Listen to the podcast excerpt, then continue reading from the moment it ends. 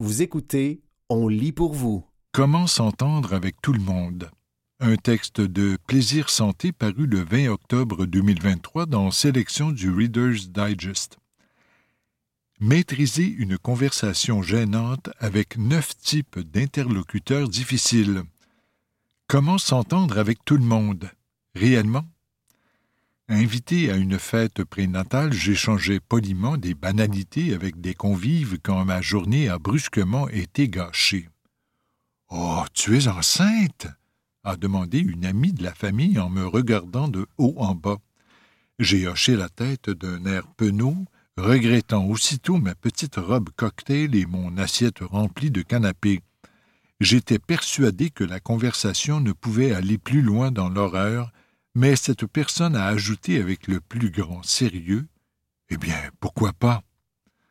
La tête pourtant pleine de bonheur répartie, juste un peu d'embonpoint, merci, mes doutes profondément ancrés sur ma capacité d'être mère, la peur du changement climatique ou pourquoi pas un juron bien mérité, malheureusement, rien de tout cela ne s'est matérialisé. J'ai murmuré quelques mots sur le travail qui m'accaparait avant de m'excuser pour aller broyer du noir tout l'après-midi. Je m'en suis remise, bien sûr, mais je revis parfois la scène avec une réponse bien tournée. Comment réagir à la question indiscrète d'une personne mal élevée? Et que dire de tous ces gens provocateurs à qui il faut parler, qu'on en ait envie ou non? En prévision de la période des fêtes, j'ai invité des spécialistes à nous expliquer comment se comporter avec ces personnalités difficiles, ringardes, méchantes et exaspérantes, sans prononcer un seul gros mot. 1. Le critiqueux. Vous connaissez la chanson Le restaurant est trop cher, la musique est trop forte, le hamburger est trop cuit et de toute façon, comme je couvre quelque chose, ça n'a pas de goût. Dans la vraie vie, une personne qui se plaint sans arrêt, ça n'a rien de drôle. Elle se croit victime d'une injustice, explique Judy Carrington, psychologue à Olds, en Alberta.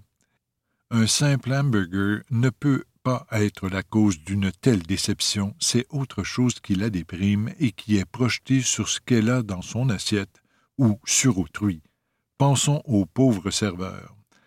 Comment doit-on se comporter avec ces rabat Pour faciliter l'échange, rien de mieux que l'empathie, suggère la psychologue.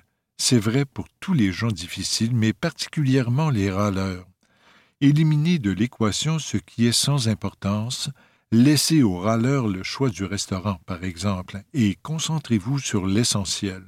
Faites-le parler de ce qui le dérange vraiment et posez-lui des questions sur ce qui le rend heureux, lui fait plaisir ou l'allume dans la vie.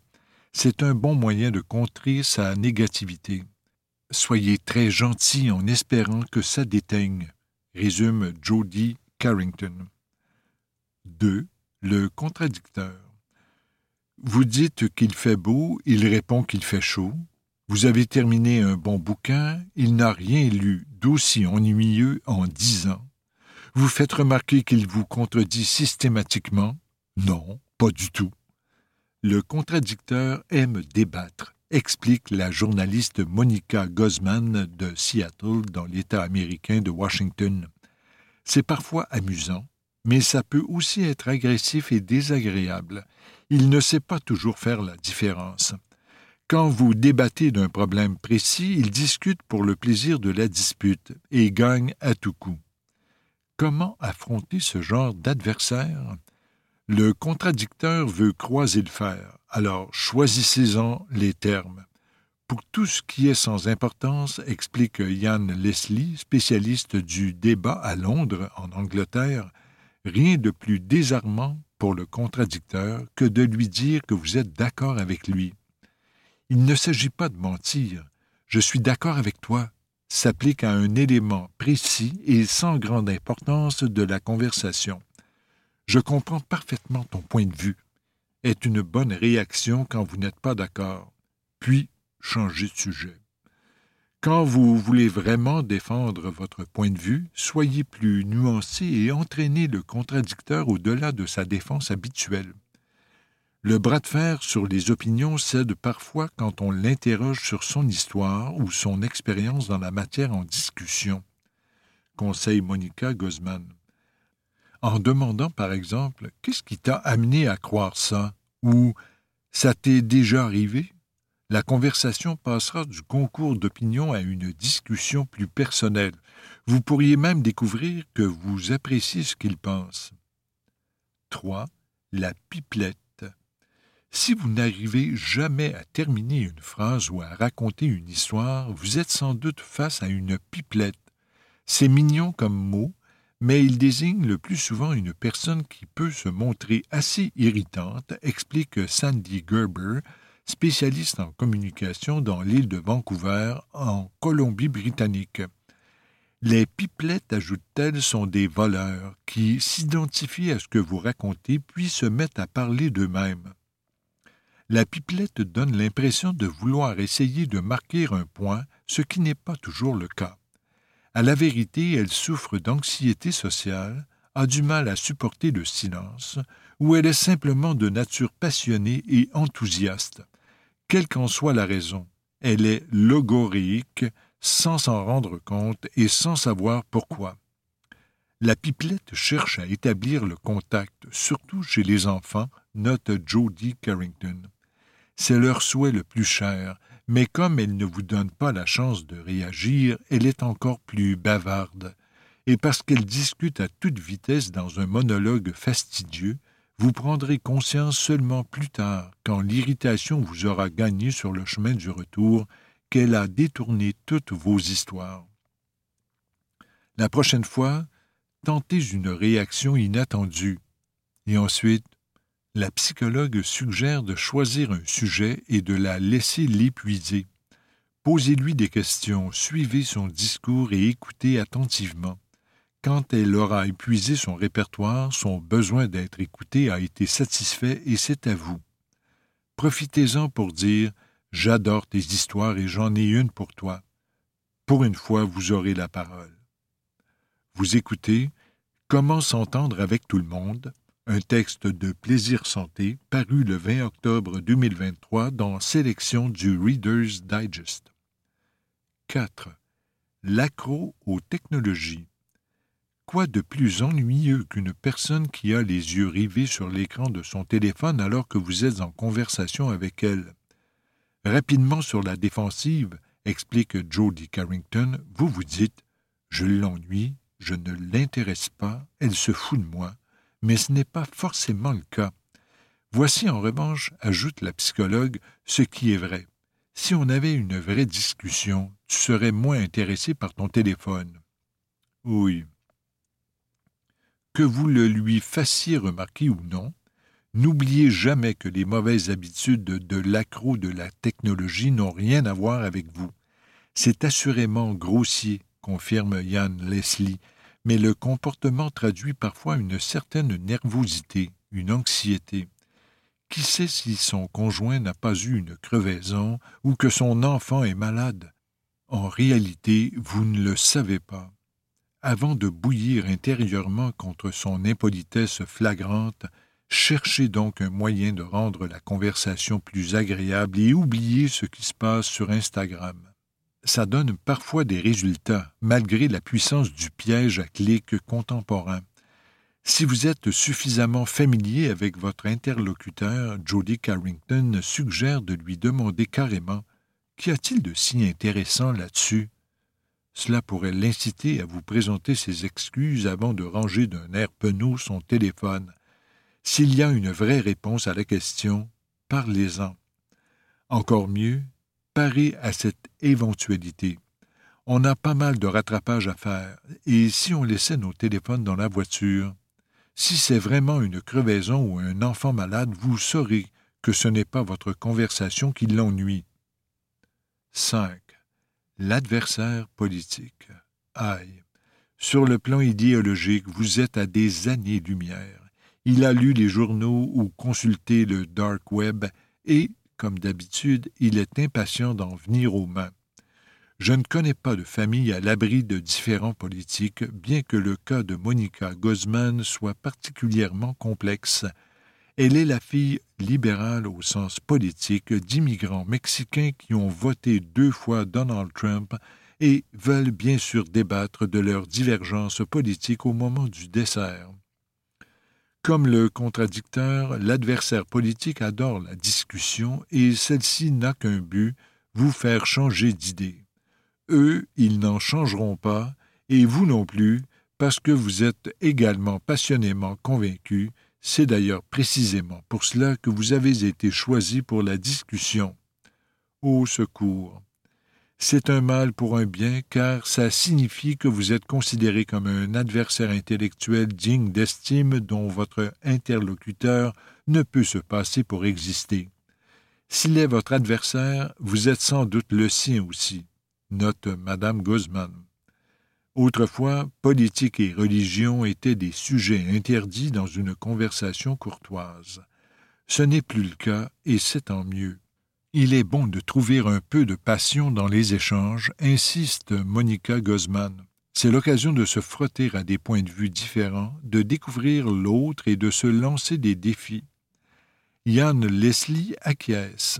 Ces conversations qui ont l'apparence de disputes permettent à de nombreux couples et familles de s'épanouir. Il s'agit de favoriser les discussions riches et productives et surtout pas de les éviter. Comment échapper aux querelles inutiles? Il ne faut pas en arriver au conflit personnel, explique Yann Leslie. Si vous sentez que la conversation s'emballe, mettez la pédale douce. Si votre interlocuteur se fâche ou devient agressif, essayez la méthode de désescalade de conflit de Monica Guzman. Pardon, j'ignorais que c'était si important pour toi. Vous pouvez même enchaîner avec Dis-moi un peu plus, si une conversation plus productive semble possible. Mais si la discussion est trop passionnée, la manœuvre de distraction reste une excellente stratégie de sortie. Il est temps de servir la tarte. Pomme ou abricot, tout le monde s'accorde sur la tarte. 6. Le blagueur déplacé. Toutes les familles ont le leur. Appelons-le mononcle Marcel. Il est bruyant et lourd, il n'a jamais oublié les années 1980 et pendant que vous passez le plat de purée, il trouve le moyen de balancer un mot ou une blague complètement inappropriée. Ces impairs peuvent s'expliquer. Il ne se rend pas compte que c'est gênant, voire blessant, ou il cherche la controverse.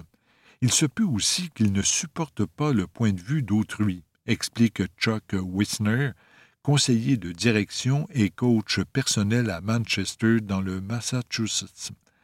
Aucune de ces explications ne justifie la discrimination.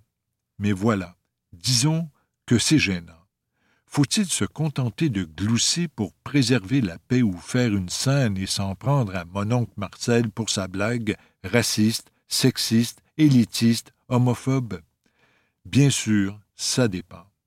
En présence d'une personnalité pareille, il vaut mieux intervenir, estime Monica Guzman. Il faut réagir pour défendre la dignité de la personne offensée et éviter le sentiment de culpabilité éternelle du spectateur silencieux, attitude souvent aussi blessante que la blague elle-même. Mais traiter mon oncle Marcel de raciste ou exiger qu'il change immédiatement de comportement, il ne le fera pas, ne donne rien. Mon oncle Marcel, ça ne se fait pas, propose Madame Guzman. La phrase exprime en quelques mots ce que tout le monde pense. De son côté, M. Wisner suggère plutôt Ces propos me semblent plutôt racistes. Je sais que tu ne le penses pas. Le blagueur déplacé n'osera pas ajouter Oui, en fait, je suis très raciste. Si la remarque incendiaire déclenche un débat, critiquez la présumée blague et non la personne et précisez que c'est vous qui énoncez la critique. Pour moi, cette blague est offensante et je vais te dire pourquoi. Est une bonne façon d'aborder le sujet, juge Chuck Wisner. Réservez la conversation à plus tard, quand Marcel sera seul et calme et que vous aurez du temps pour un échange non conflictuel sur l'enjeu véritable. Dans toutes les mauvaises blagues, il y a un sous-entendu. Je suis frustré et je ne peux pas le dire, explique Monica Guzman. Si vous arrivez à persuader Marcel de l'exprimer, il se comportera mieux aux prochaines retrouvailles familiales. Vous écoutez Comment s'entendre avec tout le monde, un texte de Plaisir Santé paru le 20 octobre 2023 dans Sélection du Reader's Digest. 7. La diva. C'est la pipelette sur stéroïdes, selon Jody Carrington. La diva domine la conversation tout en vous rabâchant les oreilles sur les événements délirants et incroyables qu'elle a vécus durant la pire semaine de toute mon existence. Absolument rien à voir avec les détails ennuyeux qui ont ponctué votre semaine, alors n'essayez même pas. À quoi est-ce dû? La diva exagère tout le temps pour être au centre de l'attention, affirme Sandy Gerber. À force de s'imposer, elle fait le vide et les gens s'éloignent de cet excès d'émotion qui témoigne d'une vie constamment en crise. On a tendance à l'éviter car il faut une énergie considérable pour supporter le drame, explique Madame Carrington. Par conséquent, elle en rajoute. Elle épuise son entourage, ce qui nourrit son sens du drame. Elle cherche désespérément à retenir votre attention et redoute de la perdre, d'où le spectacle qu'elle livre dans l'espoir de ne jamais cesser d'attirer votre regard. S'attend-elle pour autant à un traitement royal? Pas vraiment. Au fond, elle cherche à se rassurer, veut savoir si vous accepteriez de la retrouver autour d'un bon repas sans qu'elle ait à afficher tout ce spectacle. Résistez à l'envie de la rejeter et établissez plutôt des limites que vous respecterez tous les deux.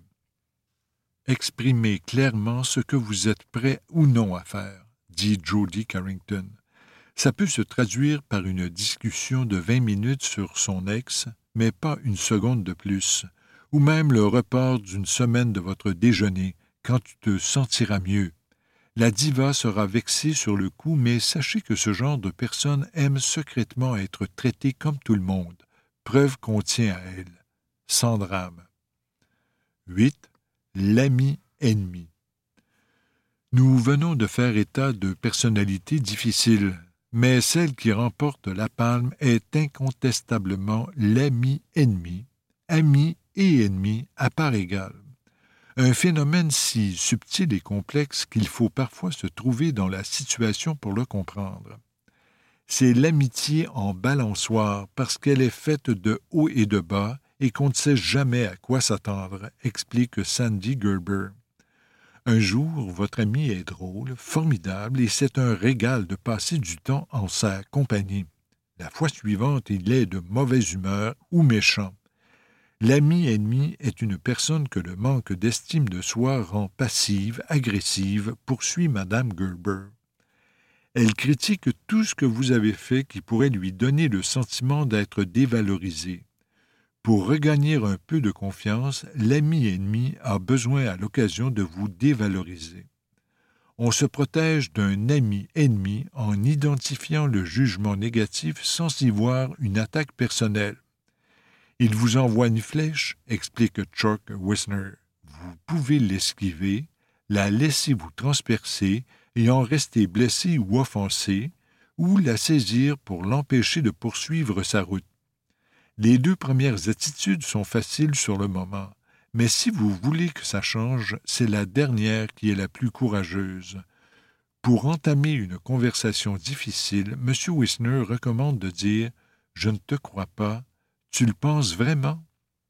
C'est une réaction à un coup précis, mais si vous voulez réparer et sauver votre amitié, mais vous ne le souhaitez peut-être pas, il faudra creuser davantage. Les amis ennemis sont en apparence très compétitifs, mais au fond, ce sont des gens blessés, peu sur deux et très méfiants, explique Sandy Gerber. Pour qu'un ami ennemi devienne un véritable ami, il faut s'ouvrir et en parler. Dites-lui ce que vous cherchez dans une amitié et ce que vous êtes disposé à offrir. S'il ne veut pas l'entendre ou s'il refuse d'avoir cette conversation, vous avez la réponse. 9 le sans-filtre. Le commentaire non sollicité sur la vie sexuelle d'un tiers et les détails du divorce difficile de son meilleur ami ou sur ce qui vient de se passer aux toilettes, Burke, sont autant d'indices que vous êtes en présence d'un sans-gêne. C'est assez répandu et ce personnage qui n'a ni filtre ni limite raconte sa vie intime ou pose des questions qui vous mettent dans l'embarras. Mais quelle idée saugrenue de dresser la liste des symptômes du syndrome de l'intestin irritable pendant le déjeuner. En réalité, il a deux qualités particulières qui se chevauchent. La première, la frontière de son intimité est très, très de la vôtre. Vous avez des standards différents sur les sujets de conversation acceptables et c'est ce qui vous met mal à l'aise, dit Chuck Wisner. Vous n'avez pas les mêmes critères pour déterminer ce qui peut être partagé. En même temps, il cherche uniquement à s'approcher de l'autre en se dévoilant davantage, dans l'espoir qu'on fera de même. Nous sommes enclins à trouver ces gens indiscrets, envahissants ou grossiers, note Sandy Gerber. En fait, ils ont seulement envie d'être aimés et acceptés. Pour satisfaire le sans-gêne et, dans la foulée, mettre un frein aux commentaires interminables, partager autre chose, de tout aussi personnel, mais idéalement moins intrusif. Cela devrait soulager son besoin d'entrer en relation. Quand ça va trop loin, n'hésitez pas à signifier clairement que la limite a été franchie. Arrête, c'est une affaire privée résume parfaitement la situation et vous n'aurez pas à revenir sur le sujet. Le compliment fait des merveilles chez un sans-gêne, ajoute Madame Gerber, parce qu'il recentre la conversation sur lui tout en rétablissant avec subtilité vos limites. J'aurais pu, par exemple, offrir cette réponse avisée à l'amie trop curieuse de ma famille qui demandait des nouvelles de mon utérus. Avoir des enfants ressemble à une vraie partie de plaisir pour toi. Comment tu fais? Puis faire un signe de tête et sourire. Je ne pourrai pas rejouer la scène de la fête prénatale dans cette vie, mais la prochaine fois, je serai prête à affronter un sans filtre ou une autre de ces personnalités difficiles qui font aussi partie du monde. C'était Comment s'entendre avec tout le monde un texte de plaisir santé paru le 20 octobre 2023 dans Sélection du Reader's Digest.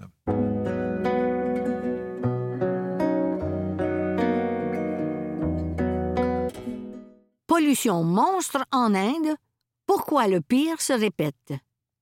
Un texte de Combe Bastin, paru le 21 novembre 2023 dans Reporter.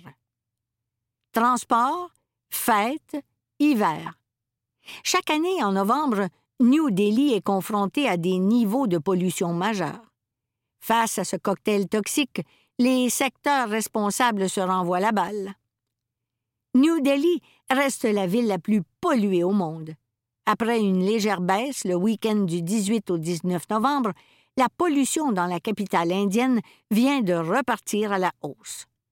Le niveau de particules PM 2,5, les plus fines et les plus dangereuses pour la santé, y dépasse 300 sur l'échelle de l'Air Quality Index, AQI, lorsque l'Organisation mondiale de la santé, OMS, recommande de ne pas dépasser 25 en moyenne journalière.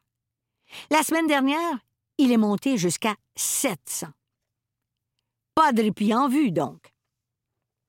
Les effets à court terme du smog, un mélange de brouillard et de fumée, qui recouvre les rues de New Delhi, sont épuisants pour ces 30 millions d'habitants. Les yeux brûlent, la gorge gratte, des maux de tête, de la fatigue. Les effets à long terme sont alarmants. 12 ans d'espérance de vie perdue en moyenne. Selon la haute cour de Delhi, un enfant sur trois devient asthmatique sous l'effet de cette pollution de l'air. Chaque année, ce scénario se répète aux alentours de novembre. Car, en plus des émissions habituellement générées par la circulation des véhicules et les nombreux chantiers, trois facteurs viennent s'ajouter. Les fêtes hindoues de novembre, notamment la grande fête de Diwali, durant laquelle de nombreux pétards polluants sont utilisés. Le passage du riz au blé dans les exploitations agricoles autour de la capitale, à l'occasion duquel les agriculteurs pratiquent massivement le brûlis, et le froid hivernal qui bloque les polluants à la surface. Les mêmes causes produiront les mêmes effets. Face à cela, chacun se renvoie la balle. Pour le Parti nationaliste hindou, BJP, qui gouverne l'Inde, incriminer les pétards relève de la discrimination. Les agriculteurs et le gouvernement de Delhi, mené par le parti d'opposition AAP, seraient les responsables. L'AQI à Delhi, avant et après Diwali, ne varie pas vraiment, a dénoncé sur X, ex Twitter, Amit Malviya, porte-parole du PJP. Certaines personnes, y compris des journalistes, font circuler de fausses données pour calomnier les hindous. Les agriculteurs, eux, s'estiment une cible facile. Le brûlage de chaume ne participe qu'à hauteur de 8% dans cette pollution de l'air, affirme à Reporter Kanwar Dalip, porte-parole du syndicat agricole Kisan Marzour, dans l'État proche du Pendjab. Nous sommes disposés à évoluer sur cette pratique, mais il faut pour cela équiper les fermiers en machines et accompagner la transition vers une sortie de la monoculture. Quoi qu'il en soit, l'industrie pollue beaucoup plus que nous. Selon les données de l'Institut météorologique tropical de Pune, la pollution de Delhi provient de multiples sources qui varient énormément selon les jours. Si les feux pesaient pour 35 début novembre, ils ne pèsent plus que pour 2% le 20 novembre. Ce qui est sûr, c'est qu'il y a des réductions à la source possibles dans les transports, l'industrie et l'agriculture, dit Sunil Dahiya, analyste au Centre pour la recherche sur l'énergie et la propreté de l'air. Autrement, les mêmes causes produiront les mêmes effets. En attendant, la région de Delhi doit se contenter de mesures d'urgence lors des pics de pollution. C'est ainsi que les écoles, qui ont été fermées un temps face au smog, ont rouvert le 20 novembre, alors que la pollution repart de plus belle. C'était Pollution monstre en Inde pourquoi le pire se répète? Un texte de Côme Bastin, paru le 21 novembre 2023 dans Reporter.